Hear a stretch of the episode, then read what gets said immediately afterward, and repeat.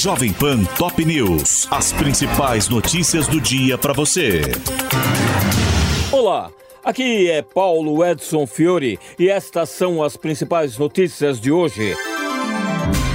Brasileiros seguem sem previsão para deixar a faixa de Gaza. O grupo não consta da nova lista divulgada, contendo os nomes de 571 pessoas autorizadas a cruzar nesta sexta-feira a fronteira com o Egito pela passagem de Rafah.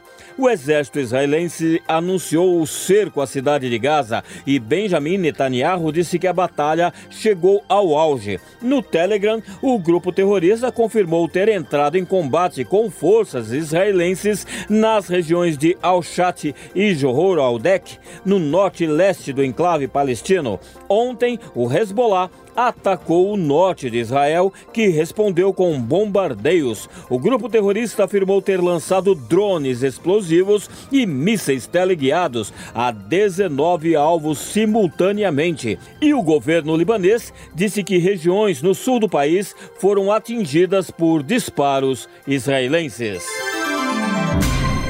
Rodrigo Pacheco suspende envio de indicações de ministros do STJ e pede apuração. O presidente do Senado mandou cancelar todos os atos da mesa diretora desta quarta-feira por suspeita de favorecimento a Daniela Teixeira, indicada para ministra da Corte, cuja nomeação foi antecipada. Lula se reúne hoje com ministros da área de infraestrutura. O encontro contará com a participação de 10 auxiliares do presidente, que vão apresentar um balanço das propostas em andamento em cada uma das pastas nestes 10 meses da gestão petista. Nesta quinta-feira, Fernando Haddad disse que novas exceções previstas pelo Senado elevam a 27,5% a alíquota padrão do IVA. O ministro da Fazenda se reuniu com o relator da reforma tributária na casa, Eduardo Braga, para debater os ajustes finais ao texto e espera obter 60 votos na apreciação pelo plenário prevista para a terça-feira. Usuários de drogas na Cracolândia saqueiam loja no centro de São Paulo. Segundo a proprietária do estabelecimento, foram roubados um notebook e cerca de 20 celulares de clientes que estavam ali para conserto, além de máquinas usadas nos reparos, com prejuízo estimado em 80 mil reais. Comandante militar da Ucrânia diz que guerra contra a Rússia chegou a um impasse. Em entrevista à revista The Economist, Valery Zaluzny reconheceu que a contraofensiva lançada no primeiro semestre não mudou a linha de frente dos enfrentamentos e afirmou que nenhum avanço significativo é esperado para os próximos meses.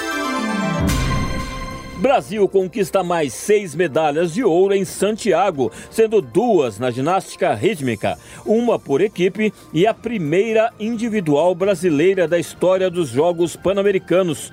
Bárbara Domingos venceu a apresentação com a fita e os outros ouros vieram do wrestling com Julia Penalber e do atletismo com dois de Renan Correia nos 200 metros e no revezamento 4 por 100 e com Miguel Hidalgo no triatlo.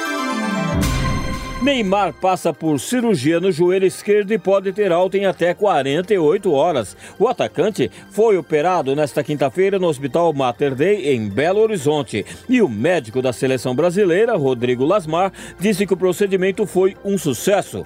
Uma briga entre torcedores de Boca Juniors e Fluminense terminou com seis argentinos detidos em Copacabana. Dois dias antes da final da Libertadores no Maracanã, as torcidas rivais se encontraram em um quiosque na praia, onde a confusão começou e a Polícia Militar precisou intervir com gás, pimenta e bombas de efeito moral.